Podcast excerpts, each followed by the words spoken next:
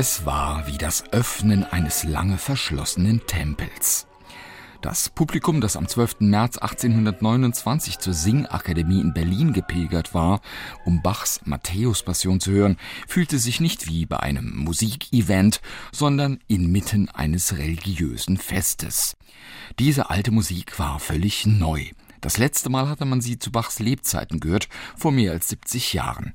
Karl Friedrich Zelter hatte die Partitur seinem Zögling Felix Mendelssohn Bartholdy gezeigt, der es dann wagte, die Matthäus-Passion wieder aufzuführen, allerdings gekürzt und verändert.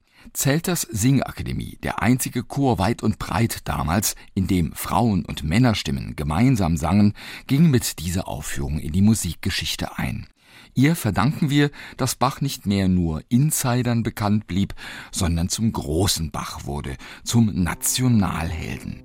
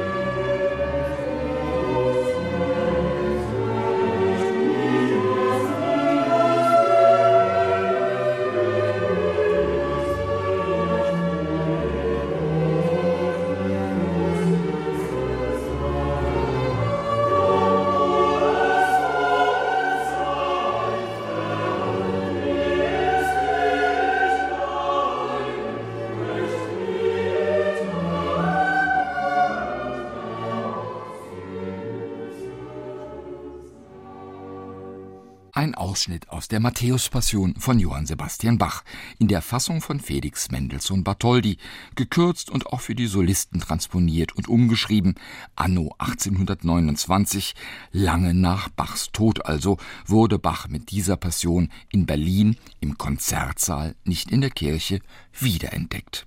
Umgekehrt waren mittlerweile auch Kirchen offen für Konzertaufführungen.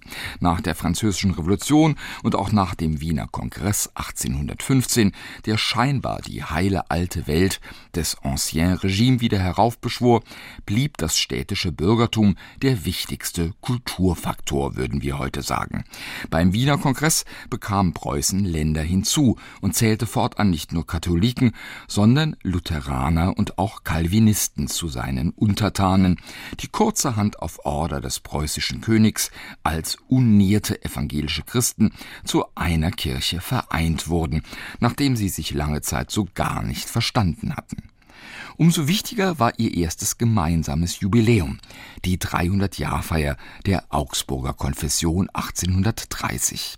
Mendelssohn wurde gefragt, dafür eine Festmusik zu schreiben. Schon vorher hatte er für ein Dürerfest und für den Naturforschertag in Berlin sehr erfolgreiche Festmusiken geschrieben, die dem Bürgertum alle Ehre erwiesen. Mit dieser Musik in Erinnerung an die Augsburger Konfession war es allerdings anders. Seine Reformationssinfonie, in der Mendelssohn Luthers großen Choral Eine feste Burg ist unser Gott verarbeitet, wurde gar nicht erst gespielt. Warum? Darüber gibt es bis heute nur Mutmaßungen. Lange Zeit hieß es, weil das Fest dann gar nicht stattfand. Das stimmt so nicht. Es fand statt. Und zwar mit anderer Musik. Wahrscheinlich war also die Musik in Gedenken an die große protestantische Musik und Luther den Leuten zu anspruchsvoll. Auch Mendelssohn selbst schimpfte später darüber, der erste Satz sei ein dickes Tier mit Borsten, als Medizin gegen schwache Magen zu empfehlen, womit er meinte, es war schwer verdauliche Musik. Zitat, zu gelehrt, zu viel Fugatos, zu wenig Melodie. Insgesamt wertete er seine Reformationssinfonie, für die er anfangs noch sehr schwärmte und Aufführungsorte suchte, später als sehr jugendliche Jugendarbeit, die ich aus dem Gefängnis in meinem Schranke nicht entwischen lassen darf. Entwischen ließ sie erst sein Sohn Karl, der sie dann als Opus 107, 20 Jahre nach Mendelssohns frühem Tod, herausgab.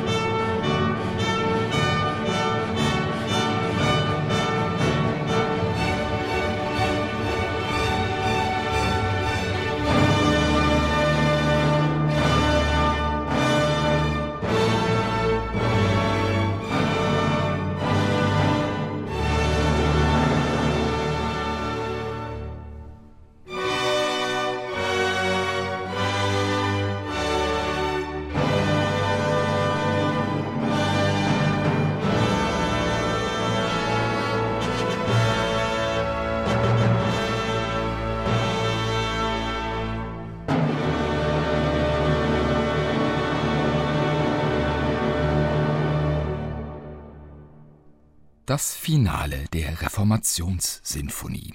Felix Mendelssohn Bartholdy komponierte sie zum 300. Jahrestag der Confessio Augustana, der Augsburger Konfession, dem Glaubensbekenntnis der protestantischen Christen, die es 1530 beim Reichstag erstmalig festhielten. Dieses Credo war die Grundlage für alle Verhandlungen mit katholischen Kirchen und Machthabern und brachte auch Frieden in die deutschen Lande, nachdem sie endlich auch von den Parteigängern des Papstes akzeptiert worden war. 200 Jahre danach, in Mendelssohns romantischen Zeiten war es wie gesagt Usus geworden, dass sakrale Musik in Konzertsälen, so wie Bachs Matthäusversion in der Singakademie oder umgekehrt Konzertwerke in Kirchen aufgeführt wurden. Bürgertum und Klerus waren sich da zumindest in der protestantischen Welt einig. Auch ansonsten hatte die Kirchenmusik sich gewandelt.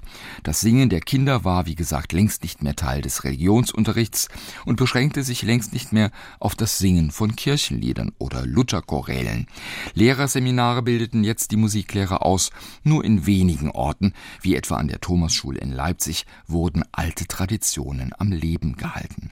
Und auch den typischen Kirchenmusiker bzw. Kirchenkomponisten gab es nicht mehr. Das vielleicht berühmteste sakrale Werk der Romantik war das deutsche Requiem, das Johannes Brahms komponiert hat. Brahms war ein großer Sammler, ein Bibliomane, der alte Partituren studierte, ein typisches Kind der Zeit des Historismus, in der die Romantiker anfingen, alte Märchen zu sammeln, Burgen zu renovieren und eben auch alte Musik neu herausgaben. Dieses musikalische Pompeji, wie es Brahms Zeitgenosse Ignaz Moscheles einmal nannte, diese Musik vergessener Meister war für Brahms ungemein faszinierend.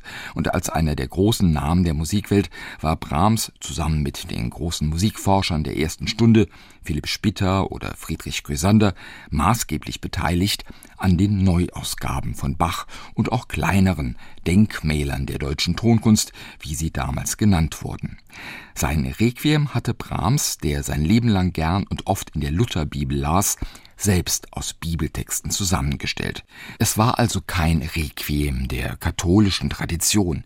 In der Totenmesse der katholischen Kirche ist die Rede vom Dies Irae, vom Tag des Zornes und des jüngsten Gerichtes, von Weltuntergangsszenarien, die schon Luther nicht recht waren. Er wollte Schluss machen mit diesem Hokuspokus, wie Luther es nannte. Er wollte die Trauerfeiern so gestalten, dass die Christen darin Trost fanden, Hoffnung auf Auferstehung. Auch für Brahms war eine der zentralen Aussagen dieses lutherischen Erbes in seinem Requiem der Text zu einem Choral, in dem es hieß, Wer nur den lieben Gott lässt walten, den wird er wunderbar erhalten, in aller Not und Traurigkeit. Ein Ausschnitt hier aus dem deutschen Requiem in einer Aufnahme mit John Elliott Gardiner, dem Orchestre Révolutionnaire et Romantique und dem Monteverdi Choir.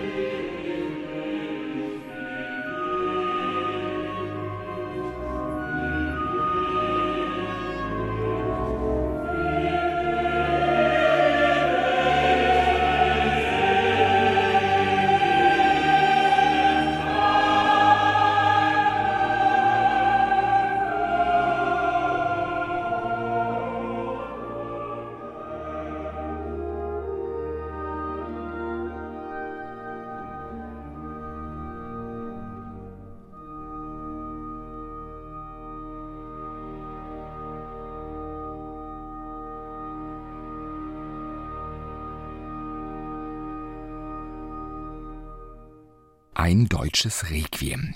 Johannes Brahms komponierte diese Musik als ein persönliches Bekenntnis, nicht mehr als offizielle Kirchenmusik. Auch die Texte hatte er nicht nach dem Kanon der protestantischen oder katholischen Liturgie vertont, sondern selbst aus Bibelstellen zusammengestellt. Es war und ist eigentlich merkwürdig, dass Brahms sich hier über uralte Traditionen, über Texte, deren Botschaft nicht nur intensiv und bildstark, sondern auch in vielen Dimensionen bedeutsam ist, so einfach hinwegsetzt. Und Musikforscher berichten auch, dass Brahms sein letztes großes Vokalwerk, die vier ernsten Gesänge, die das Thema des Todes umkreisen, von Brahms öfters selbst als gottlose Musik bezeichnet wurden. Gemeint damit war aber etwas anderes. Brahms nutzte die heiligen Texte der Bibel wegen ihres wesentlich umfassenderen, nicht nur rein kirchlichen Kontextes, sondern auch wegen ihres philosophischen Gehaltes, so wie auch das Religiöse in romantischen Zeiten gefunden wurde, etwa in der Schönheit der Natur oder verwirklicht in der göttlichen Gnade, die einem Künstler, einem Genie zufielen. In den Jahren der Industrialisierung, in den Jahren der Kriege, die den Menschen zum Untertan und Menschen in der Masse machen sollten, schlimmer als je zuvor, wuchs dieses Bedürfnis in der Kunst etwas Bedeutsames, etwas Bleibendes, etwas Heiliges zu schützen und zu verehren. Erst seit der Romantik existiert diese Aufwertung und sie existiert bezeichnenderweise und wohl auch zu Recht bis heute. Ich vergleiche den Genuss der edleren Kunstwerke mit dem Gebet, schwärmte schon um 1800 der deutsche Romantiker Wackenroder in den Herzensergießungen eines kunstliebenden Klosterbruders, einem damals viel gelesenen Text. Der Kult um Stars und echte Künstler ist bis heute geblieben. Auch der Kult um Bach, dessen Kunst dessen Name aber auch BACH vier Tonbuchstaben, in Musik übersetzt wurden, nicht nur von Robert Schumann, Franz Liszt und später Max Reger, sondern auch von vielen, vielen anderen.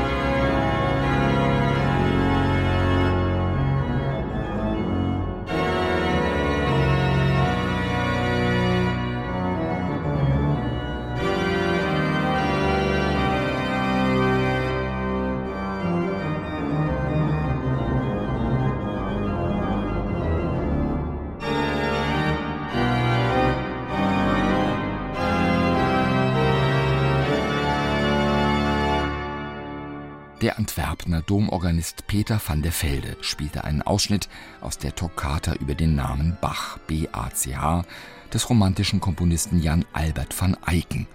Eine Hommage an den großen Thomaskantor in romantischer Zeit, in der sich auch die Kirchenorgel mehr und mehr zu einem Konzertinstrument wandelte, zumindest in den großen Kirchen. Auch die große katholische Tradition der Orgelmusik, die mit César Franck aus dem katholischen Belgien nach Paris zurückkehrte, nachdem dort die französische Revolution zunächst dafür gesorgt hatte, dass alle Kathedralschulen geschlossen wurden, auch diese katholische Tradition entdeckte Bach neu.